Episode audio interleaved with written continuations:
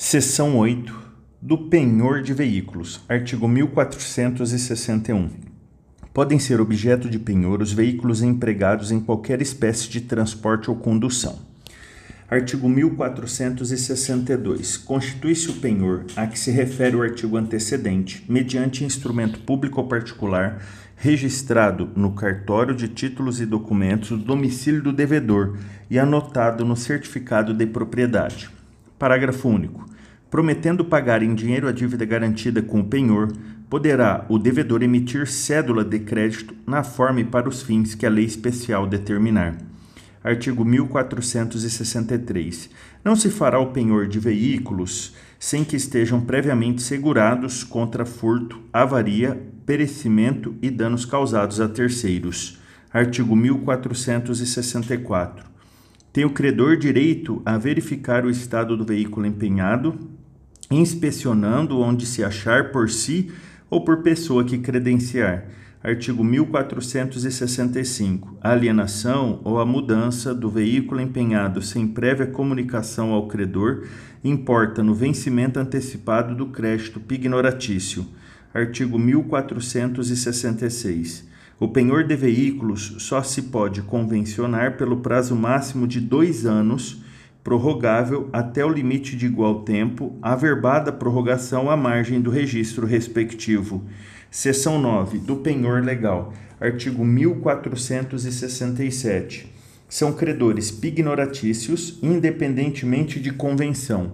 1. Um, os hospedeiros ou fornecedores de pousada ou alimento, sobre as bagagens, móveis, joias ou dinheiro que os seus consumidores ou fregueses tiverem consigo, nas respectivas casas ou estabelecimentos pelas despesas ou consumo que aí tiverem feito. 2. O dono do prédio rústico ou urbano sobre os bens móveis que o rendeiro ou inquilino tiver guarnecendo o mesmo prédio pelos aluguéis ou rendas.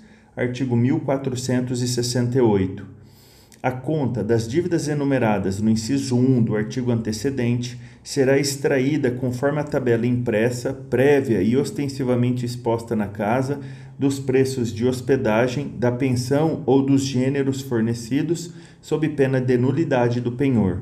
Artigo 1469. Em cada um dos casos do artigo 1467, o credor poderá tomar em garantia um ou mais objetos até o valor da dívida. Artigo 1470. Os credores compreendidos no artigo 1467 podem fazer efetivo o penhor antes de recorrerem à autoridade judiciária, sempre que haja perigo na demora, dando aos devedores comprovante dos bens de que se apossarem. Artigo 1471. Tomado penhor, requererá o credor, ato contínuo, a sua homologação judicial. Artigo 1472. Pode o locatário impedir a constituição do penhor mediante calção idônea. Capítulo 3 da hipoteca, seção 1 das disposições gerais. Artigo 1473. Podem ser objeto de hipoteca. Inciso 1. Os imóveis e os acessórios dos imóveis conjuntamente com eles. 2. O domínio direto. 3. O domínio útil. 4. As estradas de ferro. 5. Os recursos naturais a que se refere o artigo 1230, independentemente do solo onde se acham. 6. Os navios. 7. As aeronaves. 8. O direito de uso especial para fins de moradia.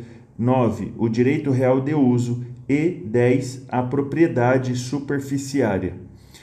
Parágrafo 1. A hipoteca dos navios e das aeronaves reger-se-á pelo disposto em lei especial. Parágrafo 2. Os direitos de garantia instituídos nas hipóteses dos incisos 9 e 10 do caput deste artigo ficam limitados à duração da concessão ou direito de superfície caso tenham sido transferidos por período determinado. Artigo 1474. A hipoteca abrange todas as acessões, melhoramentos ou construções do imóvel. Subsistem os ônus reais constituídos e registrados anteriormente à hipoteca sobre o mesmo imóvel. Artigo 1475. É nula a cláusula que proíbe ao proprietário alienar imóvel hipotecado. Parágrafo único. Pode convencionar-se que vencerá o crédito hipotecário se o imóvel for alienado. Artigo 1476. O dono do imóvel hipotecado pode constituir outra hipoteca sobre ele mediante novo título em favor do mesmo ou de outro credor.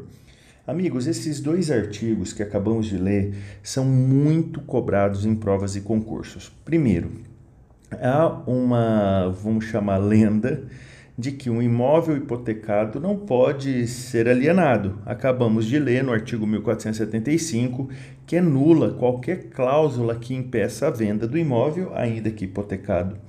E o 1476, quando nós podemos fazer uma segunda hipoteca, seja em favor do mesmo credor da primeira ou em favor de outra pessoa. Muita atenção nesses dois artigos, ok? Prossigamos a leitura. Artigo 1477.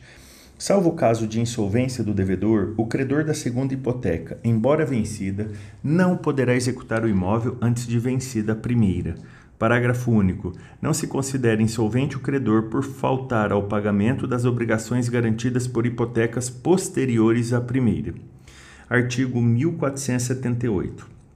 Se o devedor da obrigação garantida pela primeira hipoteca não se oferecer no vencimento para pagá-la, o credor da segunda pode promover-lhe a extinção, consignando a importância e citando o primeiro credor para recebê-la e o devedor para pagá-la. Se este não pagar, o segundo credor, efetuando o pagamento, se subrogará nos direitos da hipoteca anterior, sem prejuízo dos que lhe competirem contra o devedor comum. Parágrafo único. Se o primeiro credor estiver promovendo a execução da hipoteca, o credor da segunda depositará a importância do débito e as despesas judiciais. Artigo 1479. O adquirente do imóvel hipotecado, desde que não se tenha obrigado pessoalmente a pagar as dívidas aos credores hipotecários, poderá exonerar-se da hipoteca abandonando-lhes o imóvel. Amigos, Anotem aí sobre o artigo 1479, que aqui trata-se do famoso abandono liberatório. Quer ver um exemplo de abandono liberatório? Imagina que uma pessoa adquire imóvel hipotecado a título de herança e pode, caso entenda que não compensa quitar a dívida para manter o imóvel, ele opta em, por abandonar o bem para o credor. Prossigamos a leitura. Artigo 1480. O adquirente notificará o vendedor e os credores hipotecários, deferindo-lhes conjuntamente a posse do imóvel ou depositará em juízo. Parágrafo único. Poderá o adquirente exercer a faculdade de abandonar o imóvel hipotecado até as 24 horas subsequentes à citação com que se inicia o procedimento executivo. Artigo 1481 Dentro, em 30 dias, contados do registro do título aquisitivo, tem o adquirente do imóvel hipotecado o direito de remilo, citando os credores hipotecários e propondo importância não inferior ao preço porque o adquiriu. Parágrafo 1. Se o credor impugnar o preço da aquisição ou a importância oferecida, realizar-se-á licitação, efetuando-se a venda judicial a quem oferecer maior preço, assegurada preferência ao adquirente do imóvel. Parágrafo 2. Não impugnado pelo credor, o preço da aquisição ou o preço proposto pelo adquirente, haver-se-á por definitivamente fixado para remissão do imóvel, que ficará livre de hipoteca, uma vez pago ou depositado o preço. Parágrafo 3. Se o adquirente deixar de remir o imóvel, sujeitando a execução, ficará obrigado a ressarcir os credores hipotecários da desvalorização que, por sua culpa, o mesmo vier a sofrer, além das despesas judiciais da execução Parágrafo 4. Disporá de ação regressiva contra o vendedor o adquirente que ficar privado do imóvel em consequência de licitação ou penhora, o que pagar a hipoteca, o que, por causa de adjudicação ou licitação, desembolsar com o pagamento da hipoteca importância excedente à da compra e o que suportar custas e despesas judiciais. Artigos 1482 e 1483 foram revogados no ano de 2015. Artigo 1484. É lícito aos interessados fazer constar das escrituras o valor entre si ajustado dos imóveis hipotecados, o qual, devidamente atualizado, será a base para as arrematações, adjudicações e remissões, dispensada avaliação.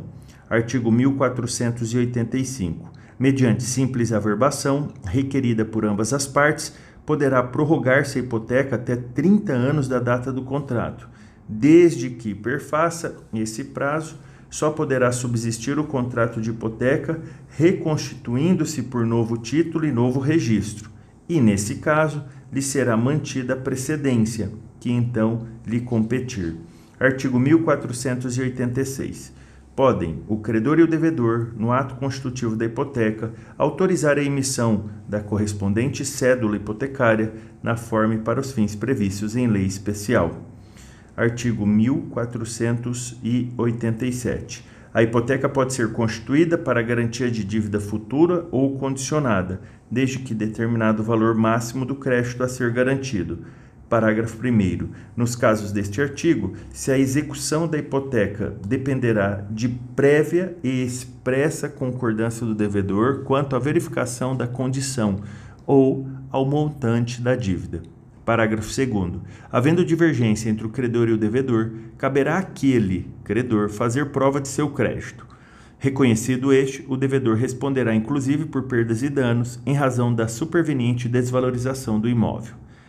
Artigo 1488. Se o imóvel, dado em garantia hipotecária, vier a ser loteado ou se nele se constituir condomínio edilício, poderá o ônus ser dividido, gravando cada lote ou unidade autônoma, se o requererem ao juiz o credor, o devedor ou os donos, obedecida a proporção entre o valor de cada um deles e o crédito. Parágrafo 1. O credor só poderá se opor ao pedido de desmembramento do ônus, provando que o mesmo importa em diminuição de sua garantia, Parágrafo 2. Salvo convenção em contrário, todas as despesas judiciais ou extrajudiciais necessárias ao desmembramento do ônus correm por conta de quem o requerer.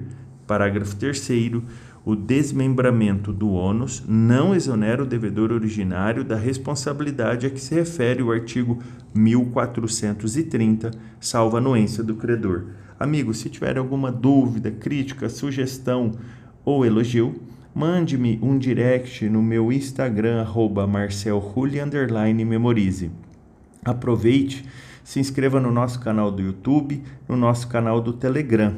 O nosso canal do YouTube é Marcel Hulin if Memorize. E o nosso canal do Telegram é hashtag civil underline e underline legal. Aproveite e acesse o nosso site www.marcelrulli.com.br. Um grande abraço, bons estudos!